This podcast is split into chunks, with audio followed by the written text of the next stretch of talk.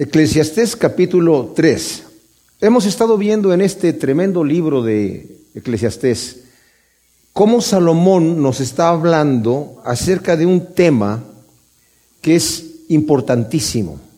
Tengo que decir esto como introducción nuevamente. Se ha criticado mucho a Salomón en el libro de Eclesiastés. Algunos eh, intérpretes de la Biblia eh, mencionan que Salomón, de una forma cínica, es que está escribiendo este libro de Eclesiastés porque sabemos que la escritura nos dice que Salomón apostató, ¿verdad? En su vejez. Él tuvo muchas mujeres y las mujeres que él tuvo, eh, desobedeciendo los mandamientos que Dios había dado en la ley, porque el Señor había dicho, cuando ustedes pongan a un hombre como rey, que también eso iba en contra de la voluntad de Dios, dijo, va a ser el que yo les diga. Y el rey que ustedes tengan no va a multiplicar para sí tesoros, ni va a enriquecerse, ni va a regresar a Egipto por carros o por caballos o por ninguna cosa, por ningún motivo va a ir a Egipto, y tampoco va a tomar muchas mujeres de las que son de otros pueblos, porque sus mujeres van a desviar su corazón. Hizo todas estas cosas en contra de la voluntad de Dios y obviamente sus mujeres, nos dice la escritura, que desviaron su corazón y él apostató de la fe al Señor y empezó, construyó templos para los dioses de sus mujeres. Y la escritura no nos habla más de Salomón, no nos dice qué pasó después de eso. Queda callado allí. Pero como también nosotros explicamos en otro estudio, que vemos que tanto reyes como crónicas nos dan la historia de los reyes de Judá. No tenemos la historia de los reyes de Israel en otro libro de reyes, aunque también lo hubo, pero no lo tenemos en la escritura, lo tenemos solamente en crónicas. Pero de los reyes de Judá tenemos los libros de reyes. Y aparte de eso tenemos las historias de crónicas. Ahí se nos dice, en uno de estos libros nos dice que Manasés, en los dos nos dice que Manasés, que fue el hijo de Ezequías, cometió tantos pecados y, y derramó tanta sangre inocente que Dios decidió terminar con Jerusalén. Ya tenemos nosotros que el reino había sido dividido en los días de Roboam, el hijo de Salomón, en el reinado del norte, que fue Israel, y el reinado del sur, que fue Judá. Y el Señor de, ya, el reinado del norte ya había sido destruido por la rebelión contra el Señor y se lo habían llevado los asirios.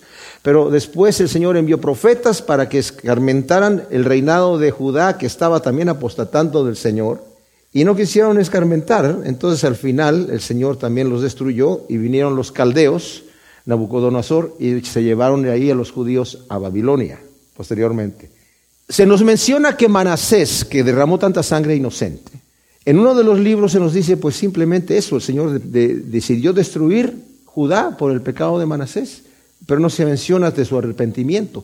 En otro de los libros sí se menciona del arrepentimiento de Manasés. No se nos dice nada de Salomón. Pero cuando nosotros leemos el libro de Eclesiastés, en vez de ver a un cínico aquí hablando de, una, de la vida como algo absurdo, como algo aburrido, vemos a un hombre arrepentido hablándonos de las cosas de Dios de una forma poderosísima.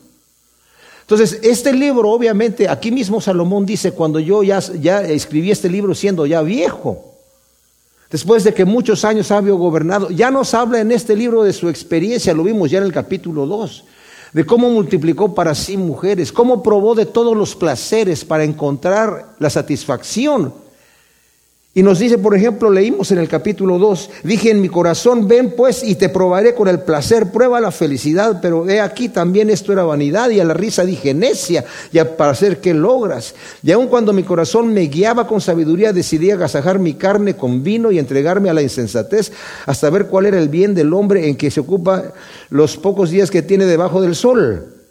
Engrandecí mis obras, me hice huertos, hice estanques, compré esclavos, esclavas nacidos en mi casa, acumulé para mí plata y oro. Y luego dice que también multiplicó sus mujeres, o sea, se dio a todo tipo de placer Salomón. Ya no se está hablando de su experiencia que tuvo para decirnos que encontró que no había satisfacción en la vida, fíjense bien, debajo del sol. Esto quiere decir aquí, sin ver la perspectiva eterna.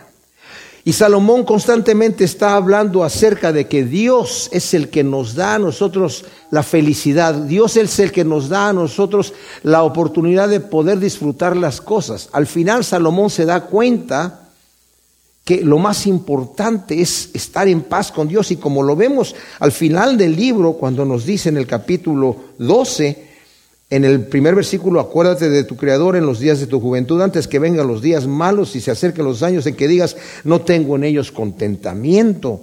Y al final, en el versículo 13, dice, la conclusión de todo discurso oído es, teme a Dios y guarda sus mandamientos, porque esto es el todo del hombre, porque Dios traerá toda obra a juicio juntamente con toda cosa oculta, sea buena o sea mala. O sea, ¿qué quiero decir? Salomón se da cuenta que la vida sin Dios debajo del sol aquí es vanidad.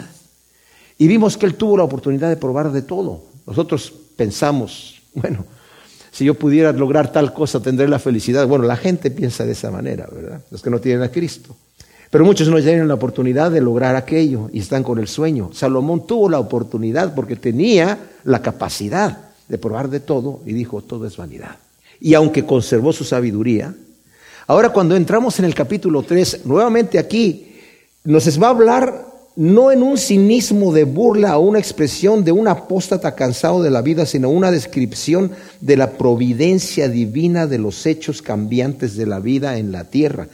Todo tiene su tiempo, dice el versículo primero del capítulo 3. Y todo lo que se quiere debajo de los cielos tiene su hora. O sea, ¿qué quiere decir esto? Dios está en control de todas las cosas, mis amados. Dios está en control de todo lo que está sucediendo. Pero cuando nos empieza a hablar lo que nos va a decir del versículo 2 al versículo 8, ahí es ahí donde muchos de los eruditos bíblicos también se equivocan diciendo Salomón está simplemente hablando de una forma ya aburrido, cínico, hay tiempo de nacer, tiempo de morir, tiempo de plantar, tiempo de arrancar lo plantado, tiempo de matar, tiempo de curar, tiempo de destruir, tiempo de edificar, tiempo de llorar, tiempo de reír, tiempo de endechar y tiempo de bailar, tiempo de esparcir piedras, tiempo de juntar piedras, tiempo de abrazar, tiempo de abstenerse de abrazar, tiempo de buscar y tiempo de perder, tiempo de guardar y tiempo de desechar, tiempo de romper y tiempo de coser, tiempo de callar y tiempo de hablar, tiempo de amar y tiempo de aborrecer, tiempo de guerra y tiempo de paz. O sea, hay gente que dice que Salomón simplemente lo está diciendo como una cosa aburrida, sin que tenga concepto. Algunos de los eruditos bíblicos incluso dicen, el libro de Eclesiastés no tiene explicación, no se le puede crear un bosquejo equivocadamente. Si lo vemos desde ese punto de vista, lo vemos como algo sí, cínico. Este hombre está loco. Este hombre ya lo probó de todo y solamente está diciendo de qué sirve la vida. Porque hay tiempo de nacer y hay tiempo de morir. Hay tiempo de plantar y tiempo de arrancar lo plantado, tiempo de matar y tiempo de curar. Cuando leemos estos versículos, como los acabo de leer, vemos la, la, vida del hombre en la tierra, mis amados, sin propósito.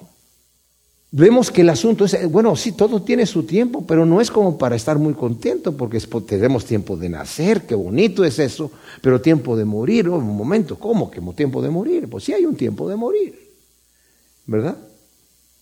Es el ciclo de la vida. Tiempo de plantar y tiempo de arrancar lo plantado, pues sí está, ¿no? está entendible, ¿verdad? No, no, no es tan, una cosa tan terrible, ¿verdad? Cualquier hortelano sabe eso, yo voy a plantar y tengo que arrancar lo plantado, pero no está diciendo tiempo de cosechar, simplemente de arrancarlo, de quitarlo.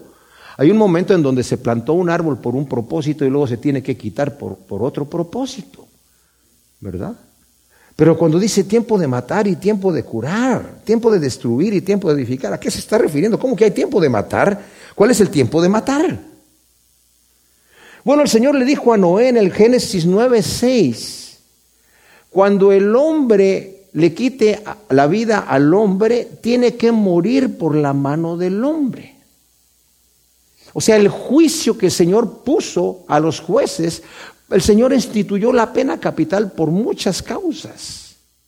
Pero si no quisiéramos verlo desde un punto de vista, también lo podemos ver desde el punto de vista, por ejemplo, de, de un pastor.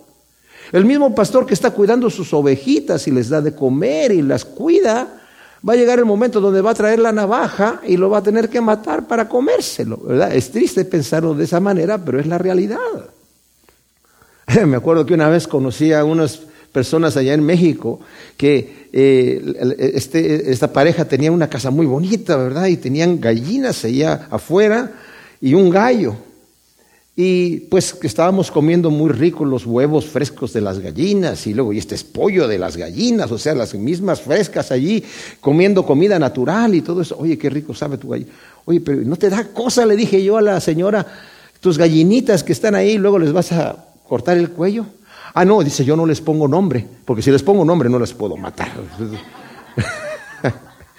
yo me acuerdo que una amiga allá en Colombia, ¿verdad? Que fue de visita de acá, estaba también en el campo, en una granja, y había una vaca ahí.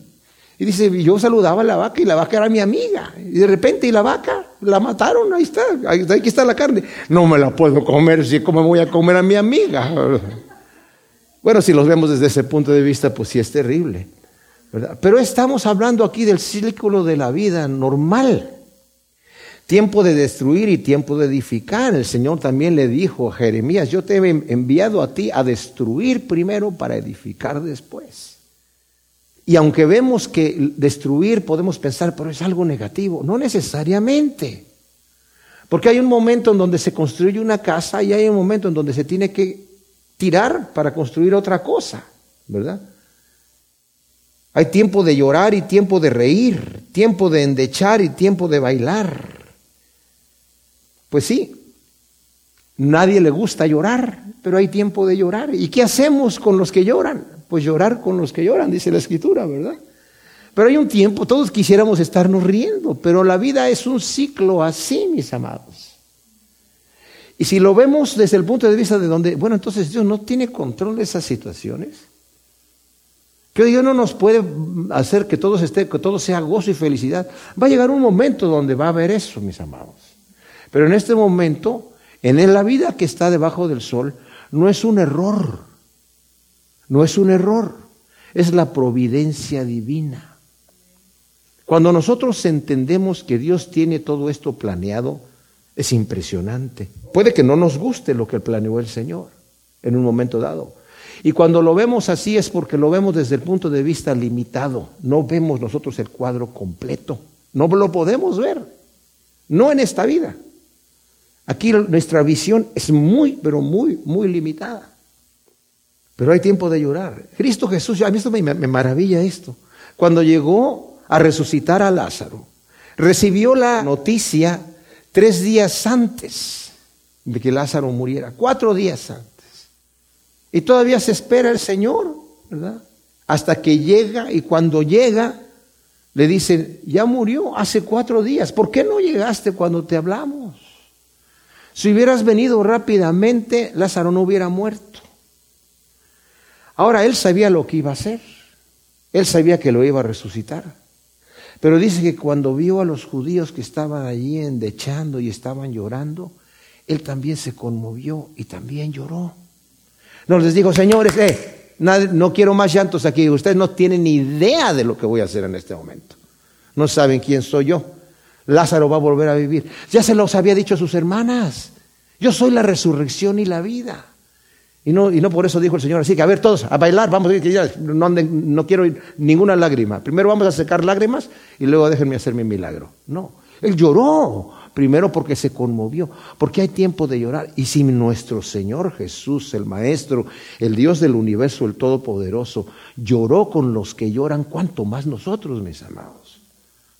Hay un tiempo de endechar, hay un tiempo de llorar y hay un tiempo de reír. Nos gozamos con los que se gozan, qué bueno. Sí, de así debe de ser, pero también lloramos con los que lloran.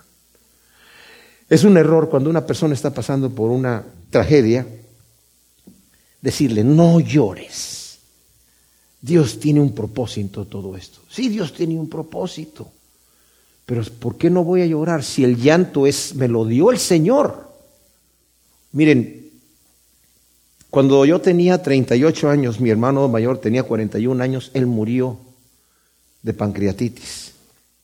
Y yo me acuerdo que fui a visitar a mi familia en México.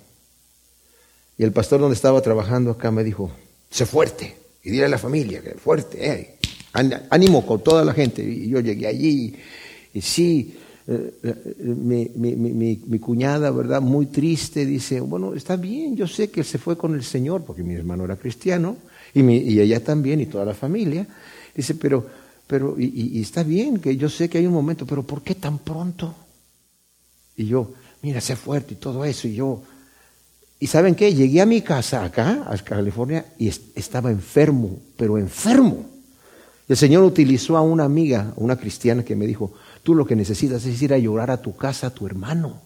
Necesitas llorarlo, necesitas sacar eso, porque te está haciendo daño. Y me fui a mi casa a llorar como un niño toda la noche y, ah, y seguí llorándolo por mucho tiempo, ¿verdad? Y está bien, hay un tiempo de llorar.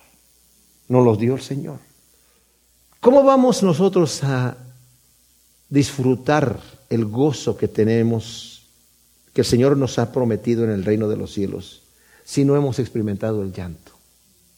¿Cómo vamos a experimentar un lugar en donde no hay frío ni calor cuando no hemos tenido frío ni calor? ¿Dónde ¿Cómo vamos a experimentar qué es lo que significa que allá no va a haber llanto en el reino de los cielos? No es que no va a haber llanto. Dice que Él secará las lágrimas de cada uno de nosotros. O sea que va a haber un momento en donde vamos a querer llorar y a lo mejor lloramos, pero el Señor, el consolador, va a venir a consolarnos. Porque hay un momento de llorar, ¿verdad? pero el Señor está allí para consolarnos. Hay tiempo de esparcir piedras, tiempo de juntar piedras, tiempo de abrazar y tiempo de abstenerse de abrazar. Estaba escuchando a un pastor que dice, claro, tu futuro suegro te va a decir, ahora es tiempo de dejar de abrazar a mi hija, quite tus manos de ella, por favor. no sé si a eso se refiere aquí.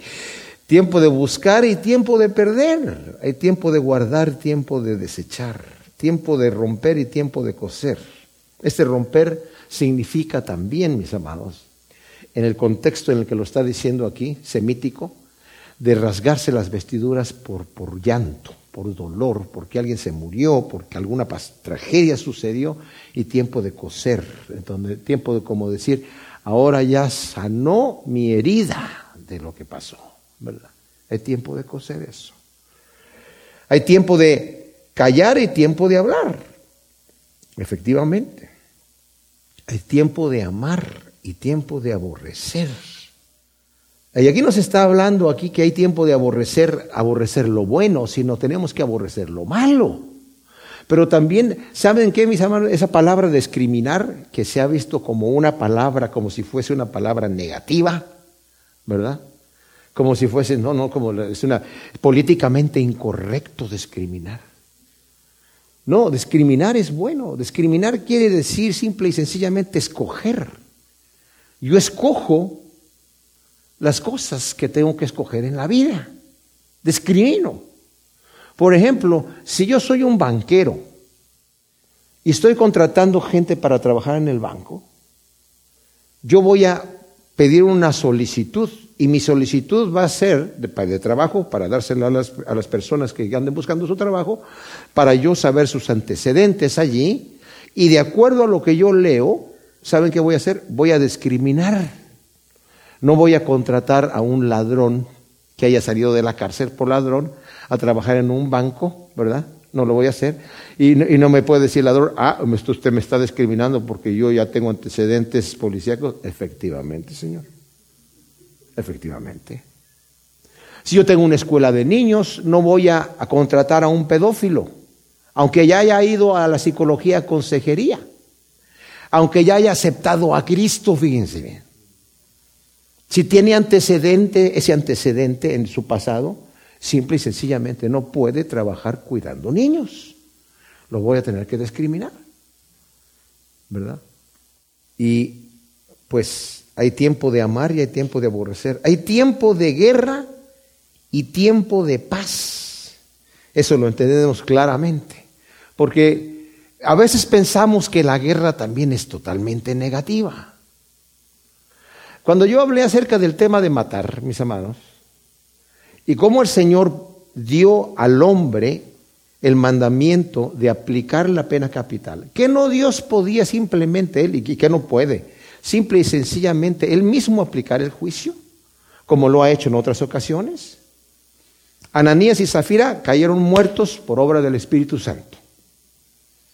Pedro no los tocó, ni les dijo Shazam, y si se cayeron así los pobrecitos, no. ¿Verdad? Cuando Usa, que andaba guiando la carreta en donde estaban llevando el arca del, del pacto, y volteó la mano para agarrarla cuando se estaban tropezando las vacas, el Señor lo mató en ese momento. Cuando los hijos de Aarón empezaron a poner fuego extraño en sus incensarios, cuando estaban inaugurando el tabernáculo. En ese momento era un momento en donde después de que se había hecho este impresionante tabernáculo con obras maravillosas, de tal manera que el pueblo, en el momento que Dios había hablado ya con ellos y les dijo de qué tenía que hacerse el material para hacerse el tabernáculo de reunión. Y el pueblo estaba tan emocionado en, traer sus ofrendas que, Moisés tuvo que decir, ya no traigan más, es suficiente. ¿Pero qué trajeron? Trajeron oro, trajeron plata, trajeron piedras preciosas, trajeron metales preciosos, bronce, muchísimas cosas, maderas finas, telas finas, todo lo que Dios había ordenado para el tabernáculo. Y para las vestiduras de los sacerdotes. Los sacerdotes parecían como dioses casi para el pueblo. Y eran en esencia representación de Dios para el pueblo y ellos del pueblo para Dios. Es la función del sacerdote. Y en el momento que están ahí para inaugurar la situación, todo el pueblo y la congregación están mirando esa, ese, evento y los hijos de Aarón, oye, pues aquí hay que iniciar el, show, hay que empezar a hacer algo aquí, señores, ¿verdad? Toda la gente nos está viendo, no nos podemos quedar así nada más parados. Y pusieron fuego y empezaron a hacer el incienso y a llamar la atención sobre sí mismos y el Señor en ese momento descendió fuego del cielo y los mató. ¿No podía el Señor haber hecho eso también? Y simplemente decir, aquella persona que peque contra mí va a morir simple y sencillamente, ustedes no tienen que hacer nada. No, le dio al hombre el mandamiento, ¿verdad? En el momento cuando una persona quebrante esta ley, tiene que morir, toda la congregación lo va a apedrear. El Señor impartió la pena capital para varias cosas en el Antiguo Testamento. Y son sencillamente estoy hablando de que cuando dice eso, vemos la mano de Dios ahí. Y cuando dice tiempo de guerra y tiempo de paz, que no sabemos que la escritura le llama al Señor Yahvé o Jehová de los ejércitos, en donde Él envió a su pueblo a la guerra. ¿Por qué desechó el Señor a Saúl? Porque no aniquiló a Amalek completamente. Él quiso que los aniquilara porque Amalek, mientras el pueblo de Israel salía de Egipto, los de Amalek lo vieron salir y, el pueblo no se metió con nadie, pero llegó Amalek a atacarlos y atacó la retaguardia a los niños y a los ancianos y a las mujeres que venían atrás. Y sí, peleó Josué y vencieron, pero no los aniquilaron. Al final el Señor le dijo a Saúl, tú tienes que ir ahí y tienes que ah, vengar ese pueblo en mi nombre. Y por cuanto no obedeció, el Señor lo desechó.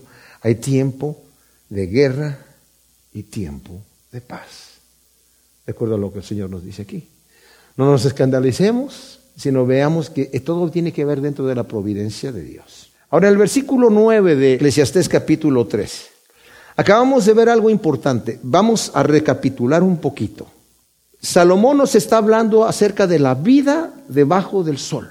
Ya nos habló en el primer capítulo acerca de que es vano buscar en la sabiduría, es triste ver la vida cómo se va deshaciendo y la brevedad de nuestra vida comparado con lo casi eterno que pareciera el universo, y lo vimos cuando estudiamos el primer capítulo. Prácticamente todo ese capítulo está Salomón comparando la brevedad de la vida del hombre debajo del sol y su intento de afanarse en trabajar y hacer muchas cosas para lograr qué. Lo que vaya a lograr se va a terminar. En el capítulo 2 también dice, bueno, probé con los placeres, probé con la sabiduría, probé con la locura, probé haciendo grandes obras. Y, cuando estamos hablando de grandes obras de Salomón, estamos hablando de cosas tremendamente grandes, como mencionamos, la reina de Sabá que vino a visitar a Salomón de África y vio la gloria de Salomón, dijo, oye, yo había escuchado de tu fama, había escuchado de tu sabiduría y de tu riqueza, pero no se me contó ni la mitad de lo que estoy viendo aquí. Tus siervos, tus esclavos viven como reyes, ni, yo vivo como uno de ellos. La, cantidad de alimento que tienes cada día, la cantidad de animales que se matan y de, y de, pan y de, de, verduras y de frutas y, de manjares que se consumen diariamente en tu palacio es impresionante. La cantidad de palacios que tienes, la cantidad de oro que hay, la cantidad de plata que hay, en la riqueza que hay en todo el país. La plata era como piedras, dice ahí la escritura. Salomón entonces cuando construyó, construyó cosas tremendas. Nos está hablando de algo que ya pasó. hice todas esas cosas y de nada me sirvió. Al final me quedé pensando y, yo me voy a morir y ¿quién se va a quedar con todo esto? Porque a veces pensamos que nuestra vida va a ser eterna. Hay gente que, que, vive su vida como si fuese a vivir para toda la vida. Perdón, sí va a vivir para toda la vida, pero para la vida que le va a tocar aquí nomás, ¿verdad? Como si fuese a vivir eternamente, cuando nuestra, vida es tan breve. Planeamos, y dice Santiago, no te envanezcas, no planees así. Dice, si Dios quiere voy a hacer esto, ¿cómo sabes que lo que vas a vivir? ¿Cómo sabes si el Señor mañana te va a quitar tu vida? Ese joven rico que dijo, oye, he ganado mucho dinero, ya sé qué voy a hacer, tengo muchísima producción de mi hacienda, no sé qué hacer, ya sé lo que voy a hacer, voy a derribar mis graneros y voy a construir graneros más grandes para que quepa todo lo que yo tengo aquí, todas estas riquezas, y luego me voy a decir a mí mismo, a mi alma, alma mía, descánsate, disfruta, regocíjate. Dice, necio, no sabes que esta noche vienen por tu vida. No tenemos la vida comprada. Bueno, sí la tenemos, pero por la sangre de Cristo Jesús, ¿verdad? Eso sí. Pero a lo que voy, desde el punto de vista de Salomón, la vida debajo del sol, aquí, desde el punto de vista aquí, la gente se afana. Hay gente que vive sus vidas como si las fuesen, fuesen a ser eternas aquí en la tierra. Y hacen sus planes, pero viene la frustración como la de Salomón. Al compararlo con lo viejo que son los cerros, ¿verdad? El universo. y ver la vida que yo a veces me quedo pensando, o sea, me acuerdo, yo crecí en una, en una hacienda que mi papá tenía en México y veía los cerros y yo decía, ¿cuánto tiempo tienen esos cerros ahí? ¿Cuántas vidas han nacido y pasado y los cerros siguen igual? Y eso es lo que Salomón está diciendo. La tierra sigue siendo igual. el ciclo del, del, viento, del, del, agua, ¿verdad? El ciclo pluvial, el sol, como lo vemos pasar, o sea, más bien la tierra girando alrededor del sol, la luna y todo eso, siempre va a ser igual. Nacemos, ya estaba ahí, nos vamos y van a seguir ahí. Dice, ¿y de qué va a servir todo esto que yo hice? Y saben que Salomón no sabía, hasta que el Señor se lo dijo más adelante. El reinado va a ser dividido en tus días. Bueno, ya cuando escribe este libro ya tenía esa sentencia de parte del Señor. Tu reinado se va a acabar, pero por amor a tu Padre no te lo voy a quitar en tus días pero en los días de tu hijo se va a caer. Entonces ya como Salomón tenía eso de parte de Dios en su mente, está diciendo, ¿y qué va a pasar con todo esto que yo hice? ¿Y saben qué pasó? Se perdió, se perdió. Entonces ahora Salomón nos está hablando acerca de estas cosas que suceden y como vimos, Todas estas cosas que suceden, que hay tiempo de nacer, tiempo de morir, tiempo de plantar, tiempo de arrancar lo plantado, tiempo de matar, tiempo de curar, tiempo de destruir, tiempo de edificar, tiempo de llorar, tiempo de reír, tiempo de endechar, tiempo de bailar, tiempo de esparcir piedras, tiempo de juntar piedras, tiempo de abrazar y tiempo de abstenerse de abrazar, tiempo de buscar y de perder, tiempo de guardar y tiempo de desechar, tiempo de romper y tiempo de coser, tiempo de callar y tiempo de hablar tiempo de amar y tiempo de aborrecer, tiempo de guerra y tiempo de paz. ¿Qué provecho tiene quien trabaja todo aquello en que se afana?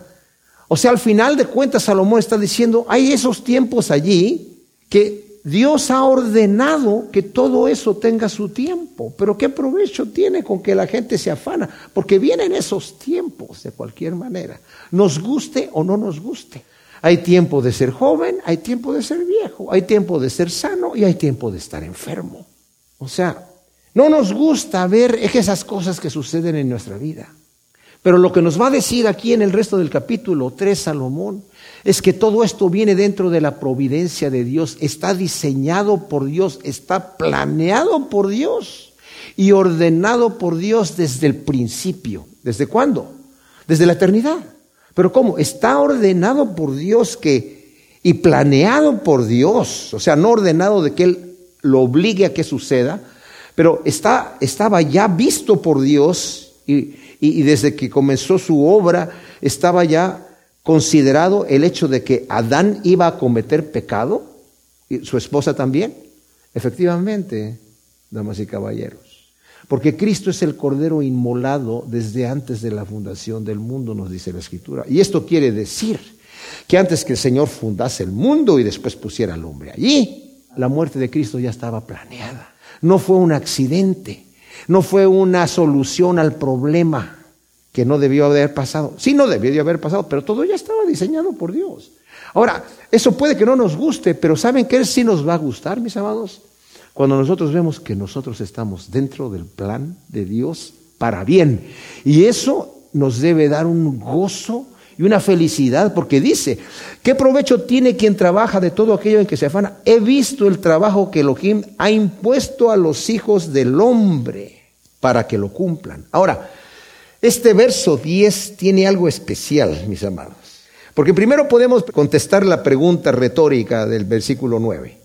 ¿Qué quiere decir retórico? Que no necesita respuesta. Pero la respuesta es, ¿qué provecho tiene quien trabaja de todo aquello en que se afana? Ninguno.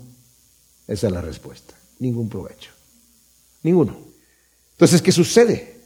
Dice, he visto el trabajo que Elohim ha impuesto a los hijos del hombre para que lo cumplan. Esto suena como el versículo que ya vimos en el capítulo 1, versículo 13.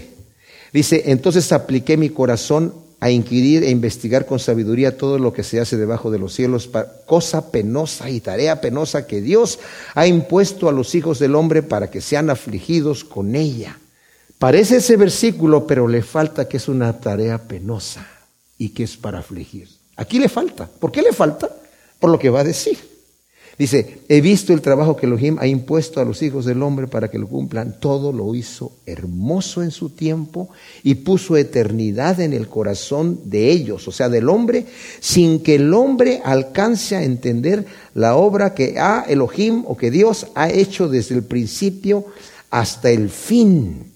Dios todo lo hizo hermoso. En Génesis 1.31, cuando el Señor termina su creación, después de cada día que termina haciendo las cosas, dice, y vio que era bueno en gran manera, que era bueno en gran manera, y al final cuando termina dice, y vio Dios que era efectivamente todo en gran manera hermoso y bueno. Lo que Él hizo. Y todo lo que Dios hace es así. No pensemos, mis amados, que nosotros somos capaces de destruir la obra de Dios o el plan de Dios. Aquel arrogante que cree que puede insultar a Dios y con eso degradar la obra de Dios, se degrada a sí mismo nada más. A sí mismo solamente. Todo lo hizo hermoso a Elohim, ¿verdad? Y dice, y puso eternidad en el corazón del hombre. Esto para mí me maravilla, porque justamente la, la realidad y la razón por la cual nos desesperamos nosotros en esta vida, mis amados, es porque tenemos eternidad en nuestro corazón. Y aún como cristianos a veces perdemos la perspectiva eterna desde el punto de vista arriba del sol.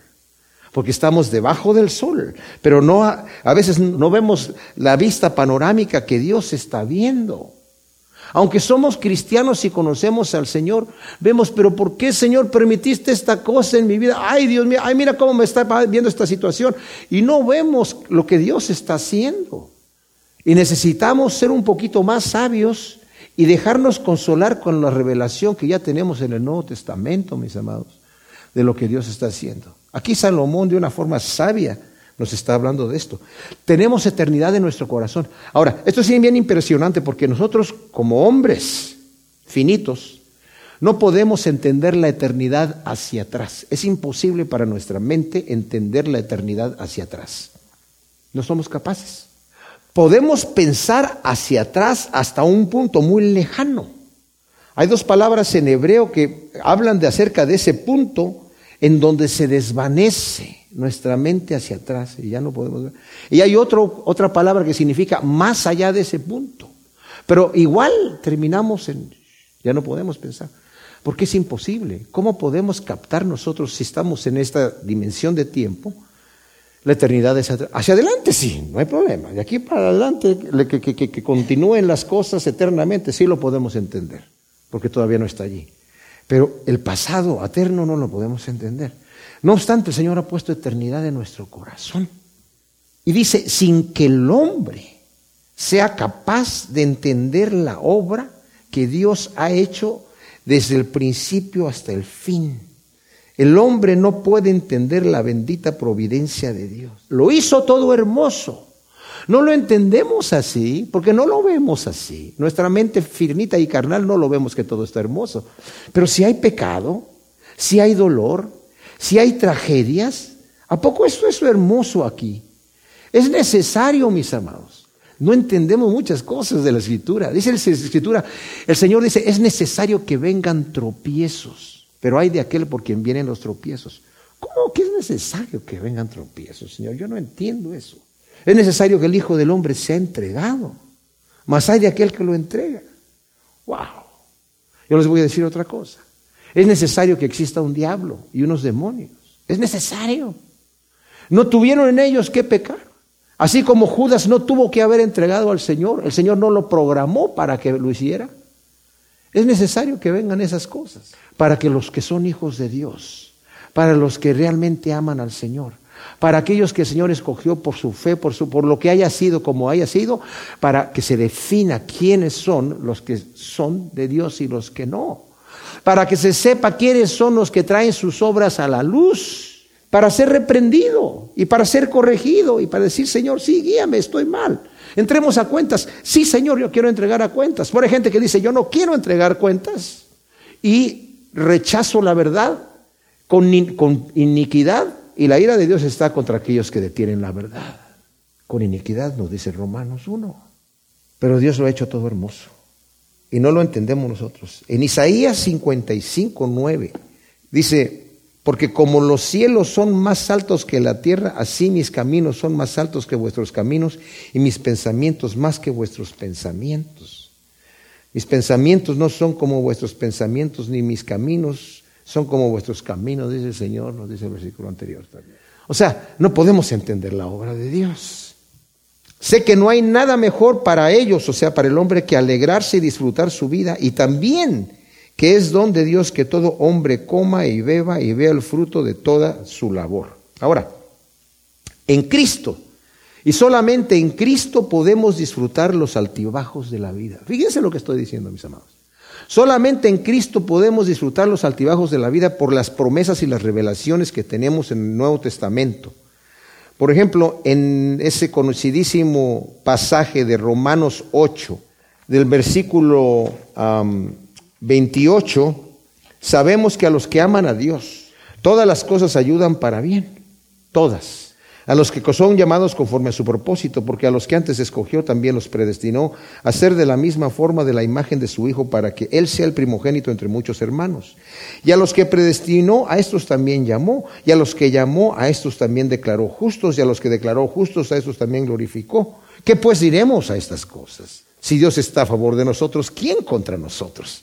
Y el que no escatimó ni a su propio Hijo, sino que lo entregó por todos nosotros, ¿cómo no nos da gratuitamente también con Él todas las cosas? ¿Quién va a acusar a los escogidos de Dios? Dios es el que justifica. ¿Quién es el que lo condenará? El Mesías es el que murió, más aún el que resucitó y el que está a la diestra de Dios, el que también está intercediendo por nosotros. Entonces, ¿qué nos separará del amor de Dios en Cristo Jesús? ¿Tribulación, angustia o persecución? Hambruna o desnudez, peligro o espada? Como está escrito, por causa de ti somos muertos todo el tiempo y somos estimados como ovejas de matadero. No, al contrario, en todas estas cosas somos más que victoriosos por medio de Cristo Jesús que nos amó, porque he sido persuadido de que ni la muerte, ni la vida, ni ángeles, ni gobernantes, ni lo presente, ni lo porvenir, ni las potestades, ni lo alto, ni lo bajo, ni ninguna otra cosa creada podrá separarnos del amor de Dios que es en Jesús el Mesías, Señor nuestro. Entonces, ¿qué? Sabemos que a los que aman a Dios todas las cosas les ayudan para bien, los altibajos de la vida. En Filipenses 4, del 12 al 13, Pablo nos dice, en todas las cosas estoy enseñado por el Señor, tanto a padecer necesidad como a tener abundancia. A cualquiera que sea mi situación, estoy enseñado. Todo lo puedo en Cristo que me fortalece. O sea, en Cristo Jesús, mis amados, podemos nosotros vivir, como dice aquí, que también es un don de Dios que todo hombre coma y beba y vea el fruto de toda su labor. Porque no hay nada mejor, nos dice el versículo anterior, para el hombre que alegrarse y disfrutar de la vida. Y solamente lo podemos disfrutar en Cristo Jesús, ¿verdad? Porque Él es el que nos da esta capacidad.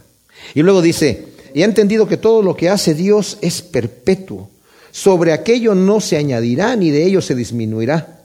Dios lo hizo así para que los hombres teman delante de Él, porque lo que es ya ha sido y lo que será ya fue.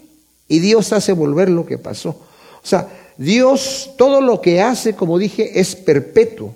Dios lo ha planeado desde la eternidad. Y como he dicho, Él hace lo que Él quiere. Y sabemos que todo lo ha hecho hermoso. En Isaías 46, del 8 al 11 nos dice así, Recuerden y mediten, no rebeldes, tener en cuenta en su corazón, recordando de las cosas pasadas predichas. Yo soy Dios y no hay otro Dios. No hay otro Dios semejante a mí, que desde el principio anuncio el fin y desde antiguo las cosas que no estaban hechas, que digo, mi designio se cumplirá y haré todo lo que yo deseo.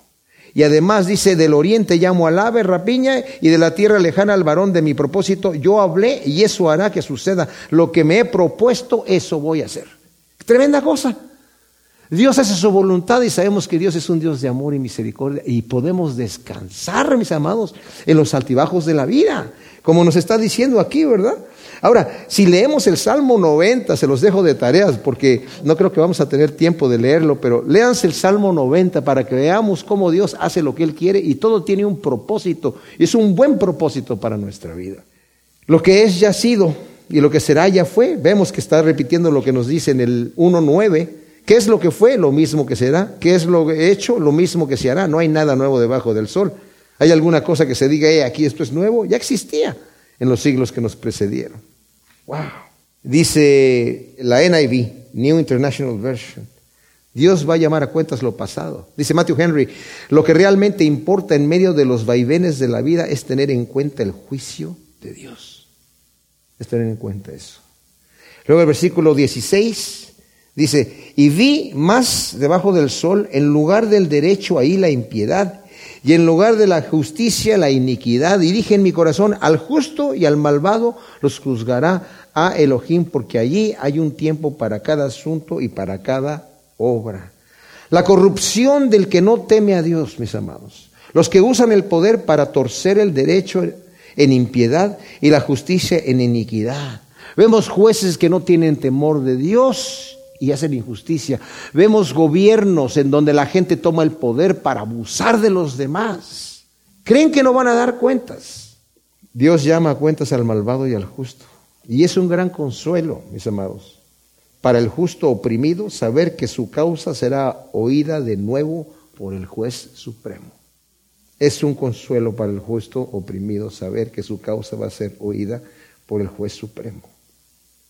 Respecto a los hijos del hombre, dije en mi corazón, a Elohim los ha probado para que ellos mismos vean que son semejantes a bestias porque lo mismo que le sucede al hombre, le sucede a la bestia. Un mismo suceso es. Como muere uno, así muere el otro. Todos tienen un mismo aliento. El hombre no tiene ventaja sobre el animal, porque todo es vanidad. Todos van a un mismo lugar y todos proceden del polvo y todos vuelven al polvo. El hombre mortal, sin el temor de Dios, es semejante a las bestias, según nos dice el Salmo 48, 12. Ahora, en el versículo 21 dice, ¿quién conoce el espíritu de los hijos del hombre? ¿Sube él hacia arriba y el hálito de la bestia? ¿Baja a la tierra?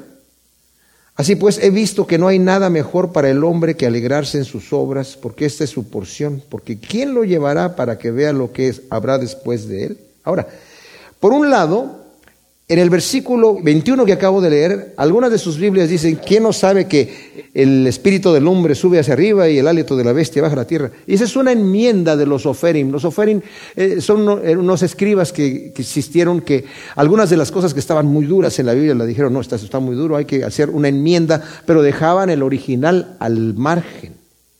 La traducción correcta es como yo la acabo de leer.